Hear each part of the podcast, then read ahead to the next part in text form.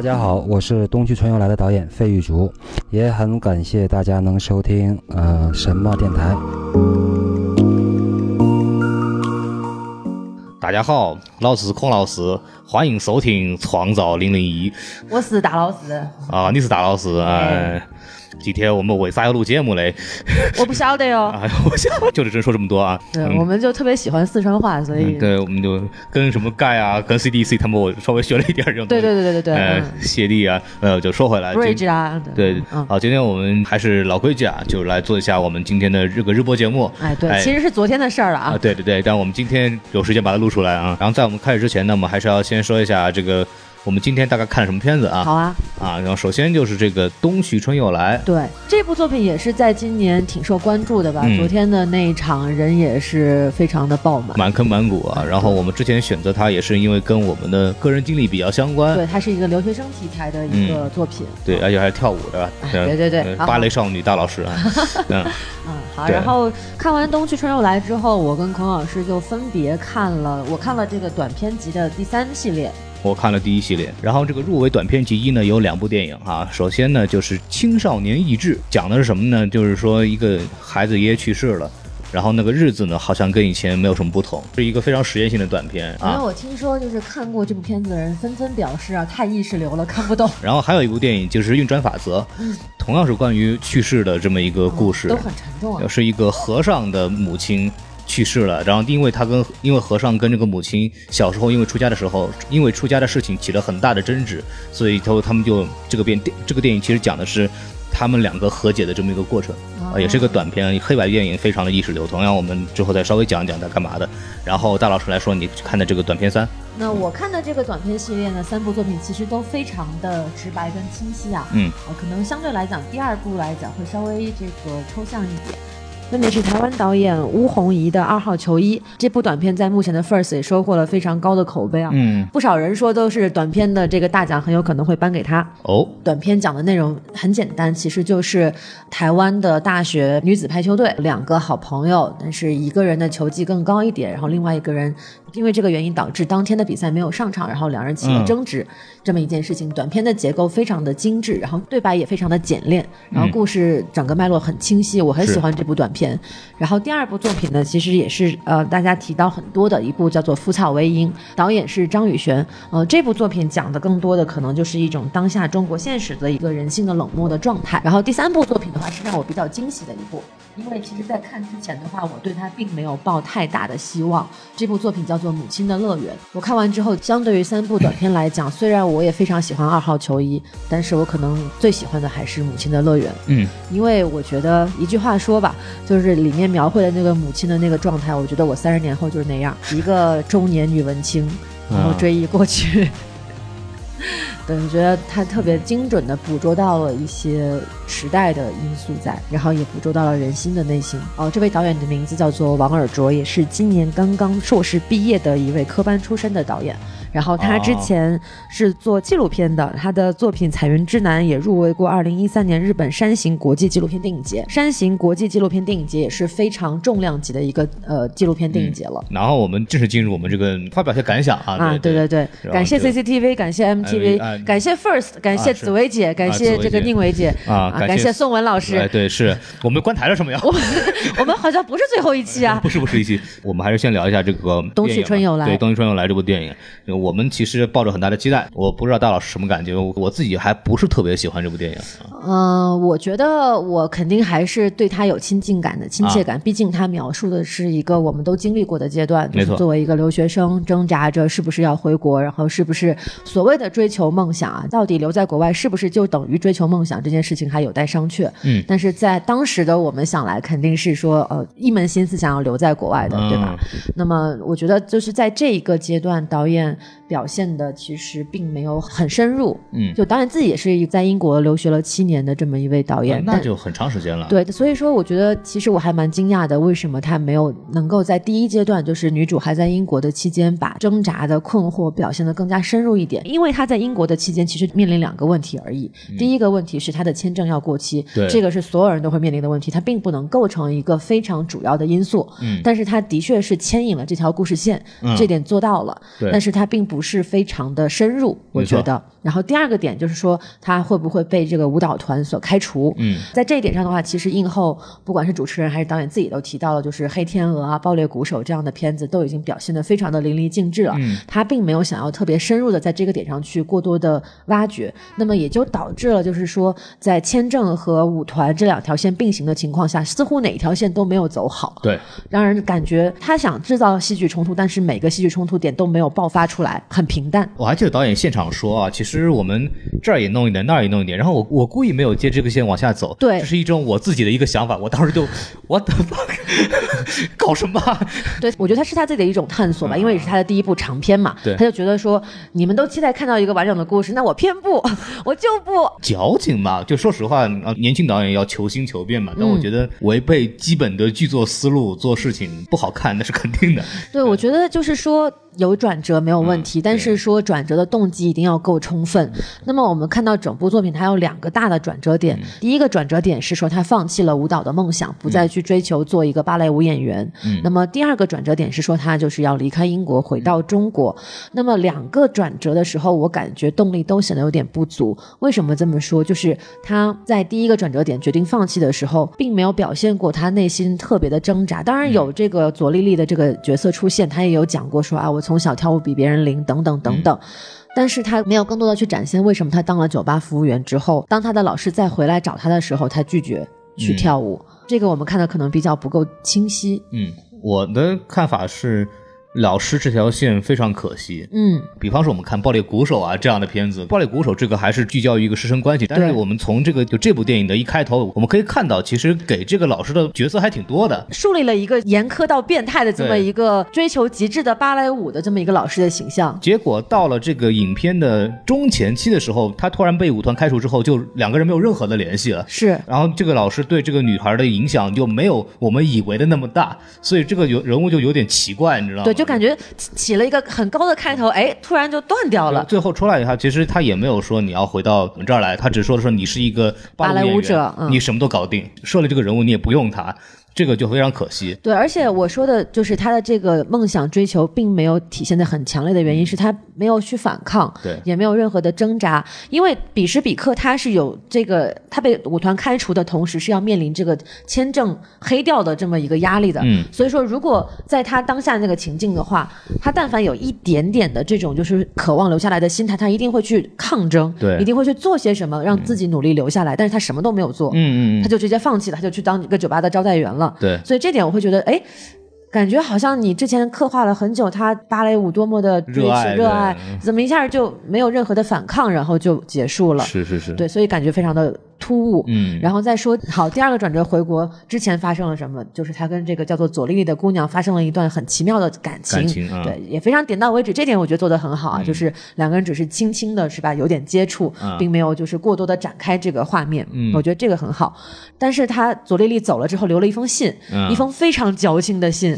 当时我在影院听到他念那些文字的时候，我都有点就是起鸡皮疙瘩，你知道吗？就我觉得符合影片的调调，嗯但是文字确实有点太过于网文鸡汤了。当时跟那个胶片老师，我们三个人一块儿看的，是然后胶片老师说。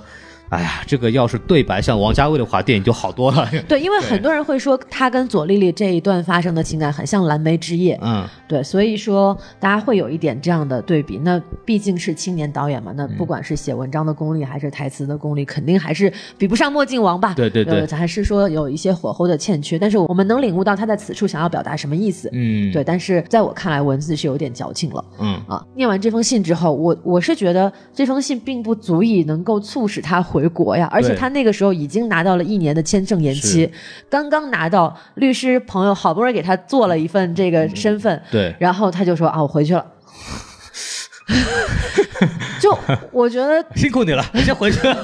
于于我而言，这个事情又是矛盾的，你知道，嗯因为他之前是拼命的想留下来，他要去找舞团的领导签字，他要各种办法。对还有他的好朋友小谷，因为签证黑户的问题被被抓起来了。嗯，我觉得这事儿可能对他来讲是有一定的影响。对，但是也没有在他跟小谷对话之后给他一个反馈的一个嗯情绪表现，就说到底对他来讲有怎么样深刻的影响。同样也是点到为止，我觉得这肯定是导演刻意为之的，就是他整部影片就是我故事就讲到这儿，嗯啊，我就要我就要跳下一步了。啊对，我觉得他整部影片的思路就都是这样的。嗯啊，所以我觉得回国这一点也很尴尬而且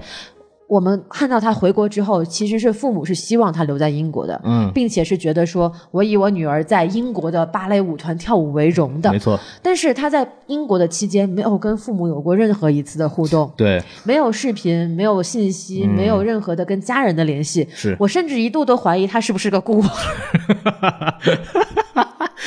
对，然后但是回到国内之后，突然发现他跟家里人关系还挺好的，嗯，而且父母也很支持他留在国外。对，就不知道为什么他在英国这一段期间的故事没有任何展现跟家人的联系。嗯，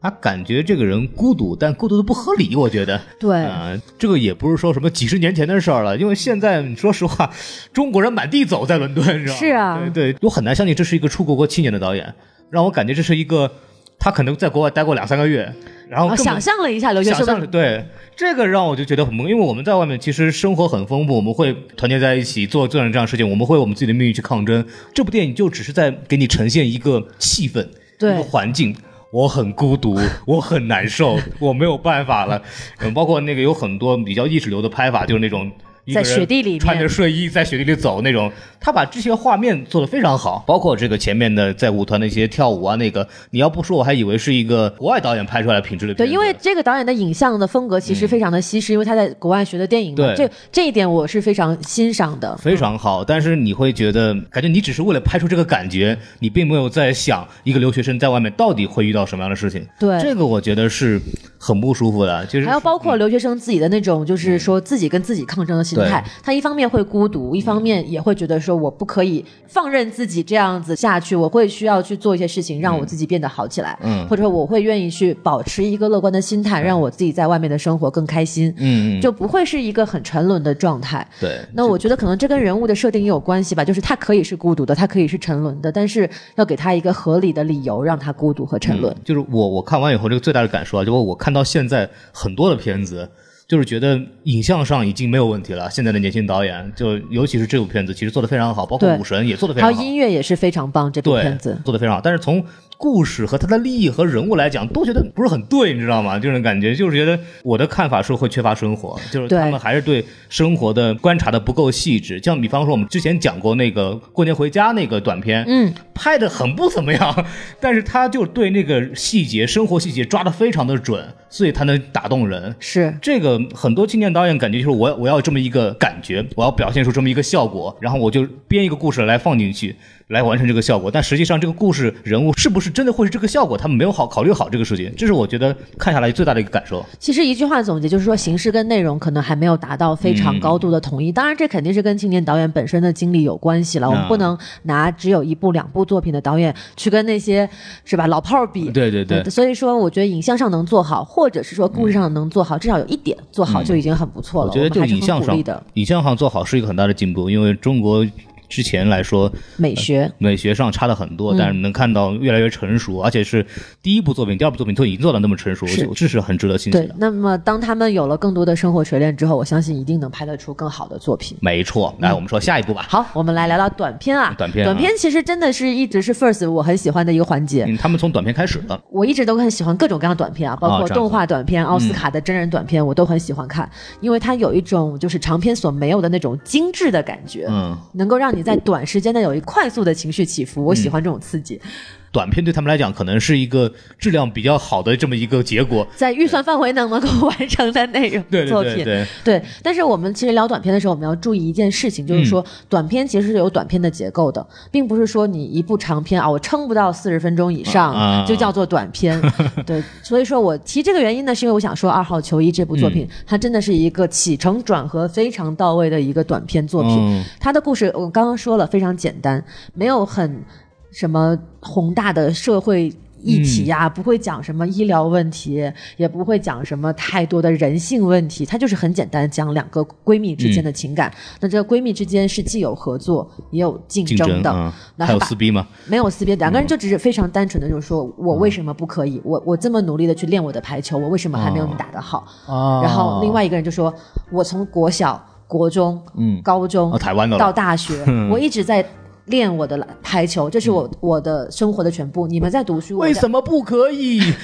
你们在读书，我在打球。那你说我练的时间练了十几年，你才练了四年，你怎么可能有我打得好？嗯，如果你想超过我，你就要加倍的努力。呃，其实是非常鸡汤的话，嗯，但是它给人一种就是很真实，然后很催人奋进，并且你也能够感受到那个渴望上进的女孩的那种无力和绝望。她的天资条件就是不如对方好，她个子就是矮，她可能就是比他胖，她就是打得不够好。所以说，我觉得她比任何一部看上去有点高深或者是说抽象的作品，更能够让人感受到它背后的意思。它其实通过这一则小的寓言故事，也能够折射到整个社会的一个状态。有这么一群人，他就是没有办法能够跨越这个女人的阶级立场。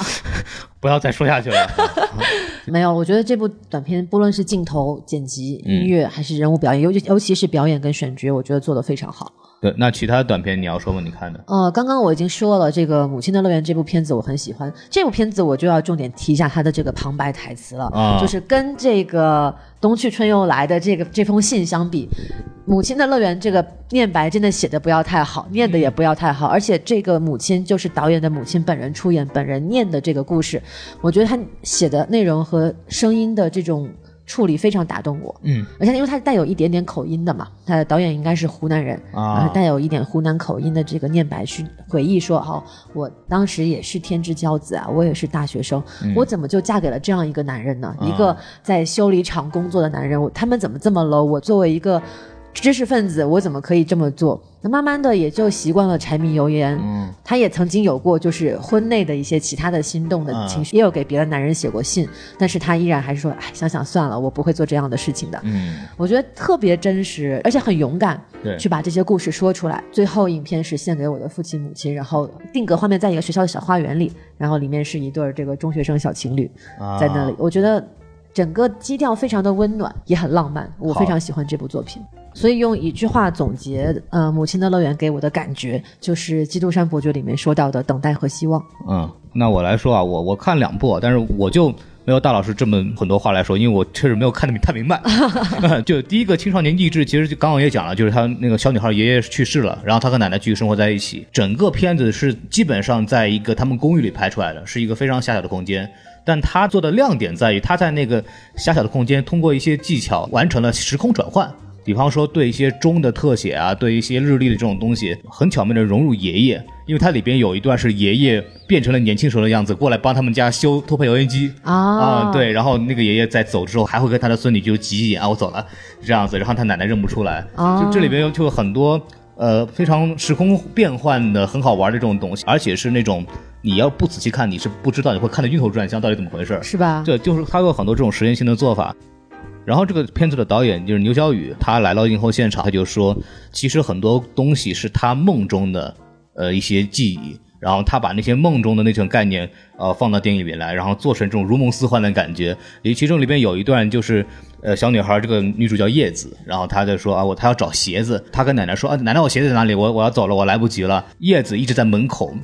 脚一直在挪动，就听到门口的走廊那个地方，奶奶在厅里那边坐着，然后旁边就是一双鞋子，但奶奶没有听到她，奶奶在一直在打毛线。她其实就想做成一种时空错乱的感觉，就是其实叶子在那个时空里面，奶奶其实不在那个时空里面。哦，有结界，对对，这个就很有想法嘛，是很有意思的一个东西。嗯，这部片子我觉得实验性很强，就是刚才就讲到这儿，因为我看的也不是很明白，我都讲多了也不是很好。这么说我很想看一看这部作品啊。很有意思啊、还有下一部作品就是叫《运转法则》，嗯，这个片子就讲了和尚和他母亲的一个故事。就是确定不是这个唐三藏跟他母亲的故事？不是把这个小小孩儿手手咬破了然后丢水里？哎没有没有没有没有没有没有，他是那样子的，了，就是故事开头非常巧妙，送来一个老太太到我们这儿来，那个什么做法术超度，然后就要准备想葬在那个地方。嗯，然后那个和尚一看，这不是我妈吗？我去，对，然后就还帮他做一些应该做的工作，比方说帮他洗身子啊，准备好啊，乱七八糟弄弄。洗完身子一看，哎，他活过来了，双眼瞪着他，然后又转到墙那边去了，就不看他。后面就揭示他背景，就是说他小时候想出家的时候，跟他妈有一个很强烈的争执，然后两个人就从此以后再也没有见过面。嗯所以这次是他们在很多很多年之后，他妈母亲弥留之际再次跟他见面了。这么一个场景，然后片子的其实结尾就是他和他母亲最终达成了一个所谓的和解，然后他用一些比较艺术的片拍法，比方说什么母亲的回光返照啊，光头长头发开始有做了一些这么暗示，还是一个很艺术的东西啊。我觉得如果有机会自己去看就好了。我觉得其实从我们这两天看短片系列的这个经验来看，其实 First 还是有意识的把某一类型的短片放在一块儿进行展映的。嗯，像刚刚提到这个青少年意志和运转法则，似乎都带着一种实验性跟意识流的态度在里面。而且讨论都是生死的问题。对，然后呢，像我看的这个短片三，其实讲多的更多的就是一种友情、爱情和亲情。之间的这种关系，对我们第一天看的同样也是一系列的关于友情、亲情和人性这样的一个故事。这样系列短片的展映，有意识的把它们组合在一起，还是蛮有趣的。嗯，就是我现场还有一个细节，就是因为这两部片子过于的 不是很好，一边在播放的时候一直在有人离场，看不下去了。其实像呃运转法则的影像做的非常好，嗯，它是黑白的，然后它的光影的层次打得非常棒，它就是一个想做成黑白片的这么一个电影，你能看出来。但是像青少年意志就是一个你很年轻的导演在拍的，嗯，他的镜头的构图啊，乱七八糟的东西做出来，其实它要是不是一部实验片，你是看不下去的。嗯确实各方面做的非常粗糙。这种片儿应该放在这种艺术馆里啊对美术馆里去进行展映，就随便放着，然后对包括演员的表演啊，什么东西都挺尬的，你知道吗？如果你按照常规的审美来看，你是看不下去的。是这个确实是有门槛的东西，嗯就我也其实不是很明白，所以我就看完就这样了，跟着讲一下。对对，看到第四天 first 为止，我有一个感受，我昨天发了个朋友圈，嗯就是说好像这一届的青年导演很多的主题可以凝练为三个概念，嗯一个是时间的概念。冬春的导演也提到了说时间，嗯。然后这个四个春天也提到了时间，对，然后父辈的遗产就是嗯。很多导演会去拍摄自己的家庭，嗯。比如会拍摄自己跟父母之间的关系，还有包括可能创作的素材也取自于自己跟家人之间的关系，所以说会有一种很强烈的这种连接感。然后第三点就是说真实的质感，大家会很追求，就是说我们在讲述故事的时候是一种很真实的质感在里面，嗯不管是柔情史还是回家过年，对，包括我看到的二号球衣这个短片，他们都是非常真实，就是你看下去的时候会甚至忘记了自己在看一部电影，嗯觉得自己就在生活在这个情境当中。哎，你说到这儿，我正好想补一个那个。东西春来的优点，嗯啊，它里边有一个小的桥段设计的，我觉得非常好，就是他脚受伤这一块，因为要淘汰人，是要选人上去参加这个巡演，那么肯定你受伤了就要淘汰。然后之前就铺了一句说谁谁谁谁因为受伤被淘汰了，谁谁谁把谁举报了，然后他淘汰了。然后就会有一个点，就是有一次那他们那个教练突然把这个女主叫出来说：“你给我跳这个动作，反正我跳了五六遍。”然后他坚持完成了，然后这个教练突然说了一句：“那个谁，其实你就讲的原来是那个女孩举报了这个女主，说她受伤了。”是的，这个点我觉得安排的还是非常非常巧的。对，给人的这种哎扭转一下的感觉是很好，包括它结尾的那一个请勿触碰那个开关，我相信大家应该看过的人都会很喜欢这个结尾，象征意义很明确。回归平凡之后的一个小小的冒险啊，是，所以说大概就是这个样子。然后我们今天就讲完了吧，讲完了差不多。啊对对，然后我们我们期待接下来还能看到什么样的好的作品，比方说《郊区的鸟》啊，等等，像《红毛皇帝》啊这些片是，我们好好看步行看。指南啊，嗯，没错。然后我们还是老规矩啊，欢迎大家关注我们的微信公众号 S M F M 二零零六，S M F M 二零一六，然后还欢迎大家关注我们这个在 First 青年电影节期间的相关的节目，以及我们之后什么电台的常规的节目，大家可以敬请期待一下。然后我们就在这里跟大家说再见吧，拜拜。拜拜。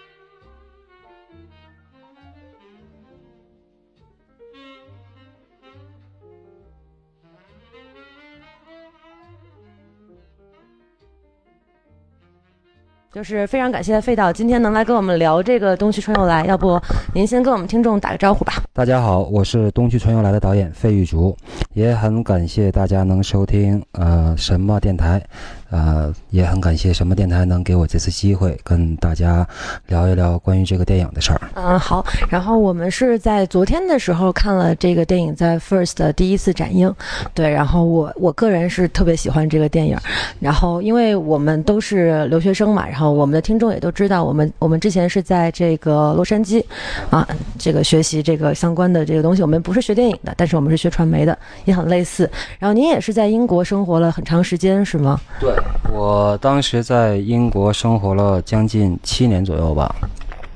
一开始是留学过去的嘛，然后后来这这比较曲折曲折了，这可能说说一宿的事儿，就简单的聊。对，就是一开始是学费算算错了，然后相当于少少算了一个零吧，啊，然后但是学校呢算是因为我当时英文也不行。啊，当时所谓考雅思，我可能连一半的分儿都达不到，啊，然后又没有任何专业背景，但是学校倒是一个很开放的一个态度，是伦敦电影学院，非常好的一个电影学院啊。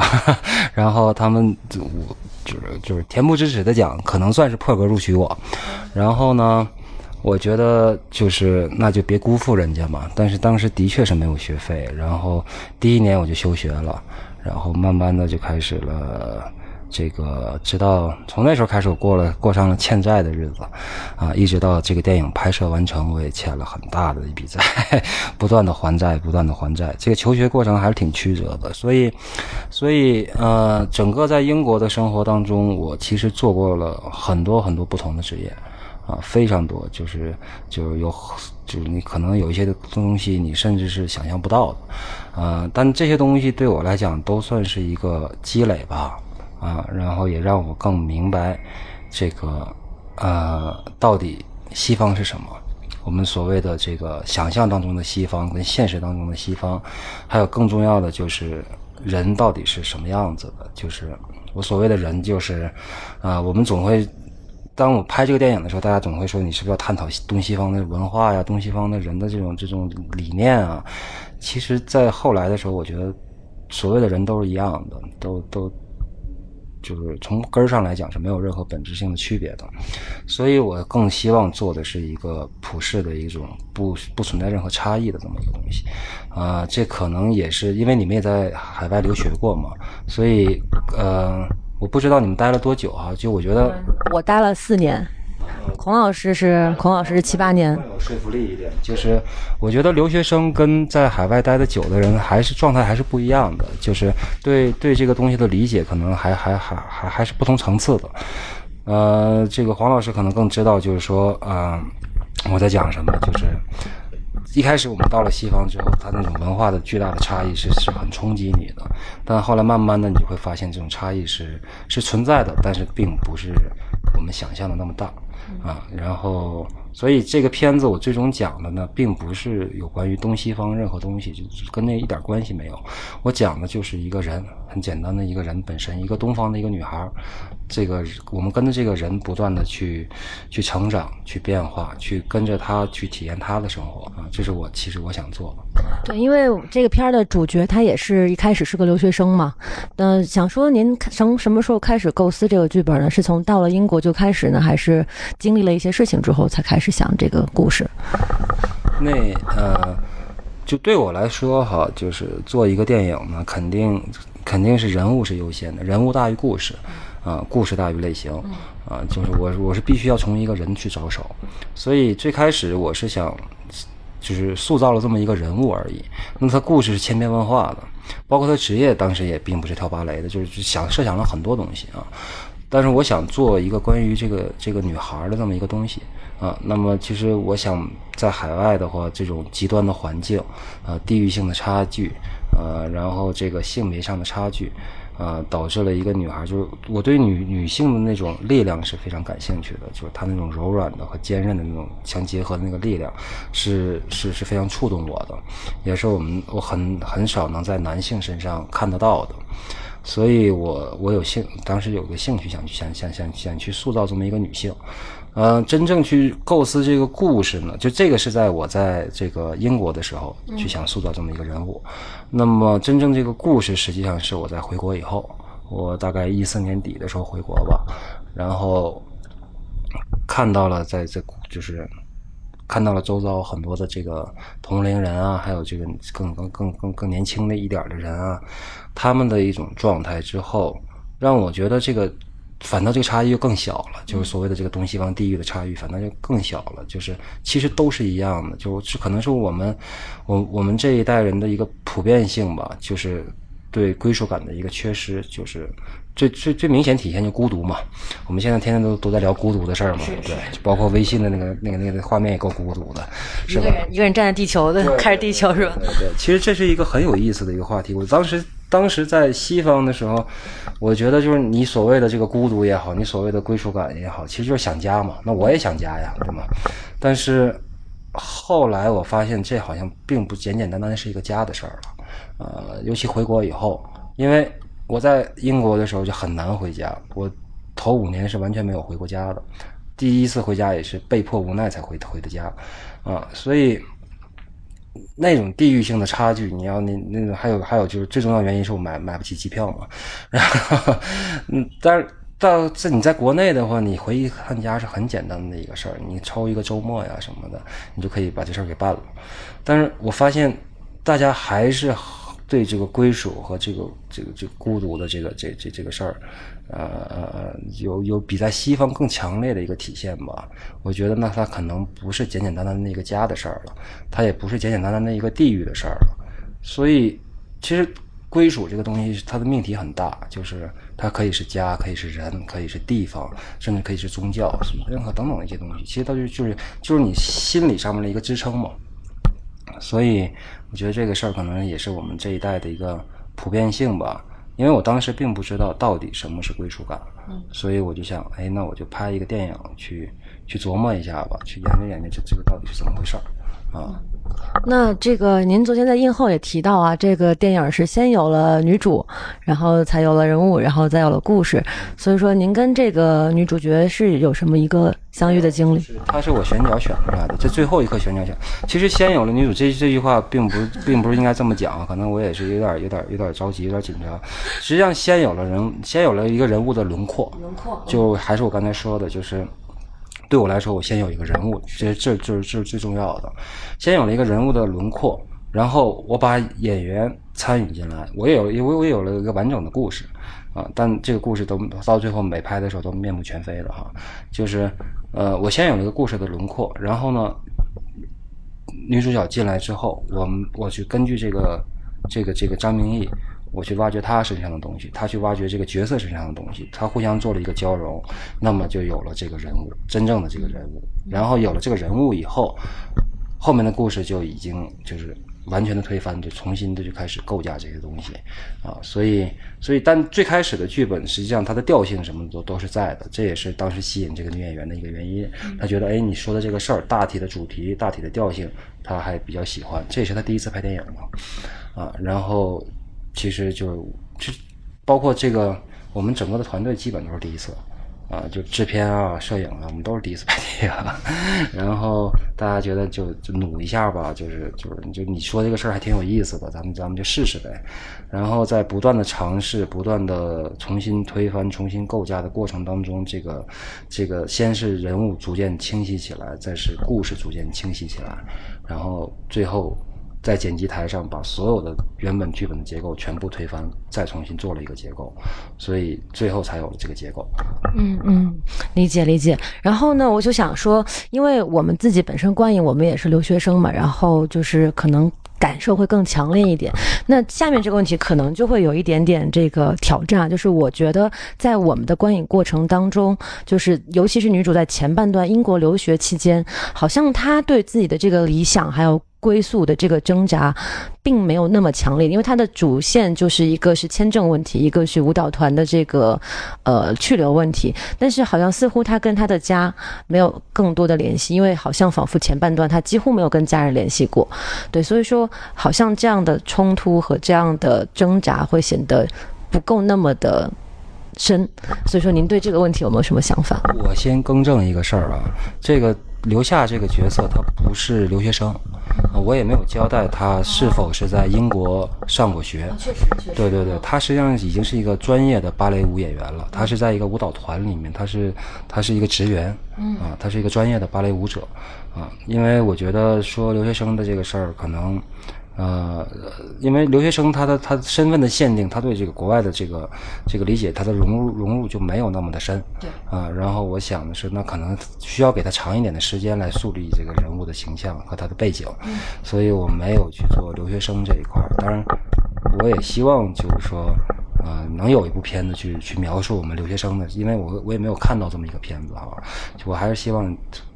我也好，或者谁也好，今后大家有机会可以做一个留学生的电影，因为留学生有很多很有意思的、很有很很有趣的东西在里边啊。然后我们回到这个电影呢，就是首先这个，呃，我是有意识的去做了很多克制的处理，就是把这个戏剧化的东西全都给去除掉了，啊，我不想让。大家觉得，哎，我说的这个海外生活就是非得有多悲伤啊，非得有多惨啊，或者怎么怎么样啊？讲讲一个不好听的，就是我在最开始写这个剧本的时候，因为没钱嘛，然后到处去找投资的时候，也是大家。就是谁也不给我钱嘛，然后大家就说了，就是就你这个的人物太太不极致了，太不极端了，就说白了就不够惨。就是说你让他白天什么跳舞，晚上跳脱衣舞，或者甚至去做鸡啊什么的，就做妓女啊什么的啊，就是那才够惨，那才够看头。然后可能对电影节来讲，可能也更更喜欢看到这个东西。有噱头一点。对，当然这不是我要说的事儿。就就是，就他们就是说实话，当时也有很多人，真的是我拍这个电影真的是非常的没钱，非常非常的没钱。然后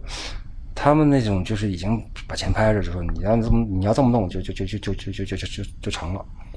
然后对你自己也成了。我说那不是我要干的事儿，就是都拒绝掉了。就是就我觉得，呃呃。我希望做一个比较常态的事儿吧，因为你们也在留英国留学过嘛，对吧？那个在海外留学过嘛。其实我刚才说的那些事儿都是特别极端的事儿，对吧？都是都是特例，很少见的，对。所以我希望做到的是一个一个有共性的一个东西，就是生活的常态。啊，而并不是一个特殊化的一个极端化的一个一个一个一个人物或者一个事件，这个这是我我有意识的去去做的，所以我也剔除掉了很多戏剧化的东西，所以你看到我在影片里面很多地方应该推上去的地方，实际上我就是稍微到那一点了，我就给收了，就停住了。其实我不太想让这种戏剧化的东西在这个电影里面体现的太明显啊。然后我希望大家还是看到一个日常生活里面的一个人物的一个状态，并抱歉啊，并且那个这个人物的弧光，这个人物最后的转变，我相信其实其实现实生活也是这样的，就是并不是因为某一个某一个事件你会做一个什么样的改变，而是这种生活。日积累月的这种很温吞式的这种，这这种不断的小小的这种不断的这种刺激啊，或者是这种这种这种这种这这种这个咱们说打击也好，什么也好啊，就是他对你的这种性格的养成，对你的这个人物的这个最后的这个选择上的一个就抉择啊，他他才是真正有力量的，而并不是某某某一个点某一个事件。所以就是我有一刻是，去把所有的事件给它弱化掉，更更多的是专注在这个这个这个人物上，而不是事件上。对您说这个，我其实特别有感触，就是说很多决定其实不是在。某个事情发生之后决定，而是很多事情日积月累之后，突然那个瞬间你就这么决定了，你也说不上来究竟什么原因。对，但是它就这么发生了，对吧？是。然后就是我们在最后一个问题啊，就是因为您描绘的这个刘夏，他最终是回国了，然后其中有一场戏是在饭桌上，然后就是亲戚朋友说起来说啊，回国了呀，就是父母仿佛有一点点难堪，那就好像是印证出了国人会觉得说啊，你是留你在海外生活过，你现在回国了，是不是因为你在外面待不下？下去了，所以想问问看您自己对于就是说在海外求学也好、求职也好，然后最终选择回国发展的这一批人，你或者你对这样的有什么看法？这样的事情，我这个片子讲的最重要的一件事儿就是选择是无所谓对错的啊，就是你不管是你回国也好，还是留下也好，这都是一种选择。其实很多人认为，可能就比如说家人认为你回国是错误的，就是你在海外那么好啊，你你回国是一个错误的决定。但这个错误实际上是，就这个所谓的这个规则，到底是谁定的？是父母定的，是你们的对，或者是你们认为的对，你们认为的错。但对留下来讲，这这并不是他的选择。包括他放弃跳芭蕾，很多人其实，在看电影的时候，大家都会想，哎，这个女孩是不是最后要重新回到舞台上，重新去跳芭蕾呀，或怎么样啊？就我没有去做做这个事儿。然后他跟最后跟那个女孩发生的关系，然后大家会想，哎，你跟这个女孩，他跟这个女孩会会会会会产生什么样的结果？最后还会不会这个女孩再会出现啊？他会会会不会去寻找啊之类的？包括他回到了家乡以后，他他是选择继续在家乡生活，还是还是要回到英国？其实我都没有去做。结局式的这个这这个定义，我都是把它留在那儿了，只是把它留在那儿了。其实目的就是想说，这些选择实际上都是别人定给你的选择，就别人所谓的这个规规则、法定的规则。留下这个角色就是这样的，从小到大都是被父母规定的啊。那么，那么，那么，那么，所以就是他最后做的这个，就包括我对刚才您说的那个问题，就是。算是这个建议吧，就是还是还还是说，就至于你自己，它到底意味着什么啊？他就是说，我不跳芭蕾，留下他不跳芭蕾，对父母来讲这是一个错误的选择，但是对留下来讲，他是一个正确的选择，因为他痛恨芭蕾，对他知道自己不想跳芭蕾啊，那他放弃了，对他是好事儿，对他是正确的，就是你选择回国或者不回国，都是对你自己的一个选择上面的一个一个。怎么讲？你自己的一种选择嘛。对。那好，就非常感谢费导接受我们这简短的采访，然后也希望冬去春又来能够在 First 影展上能够继续，呃，收获大奖。哎，好，谢谢，谢谢。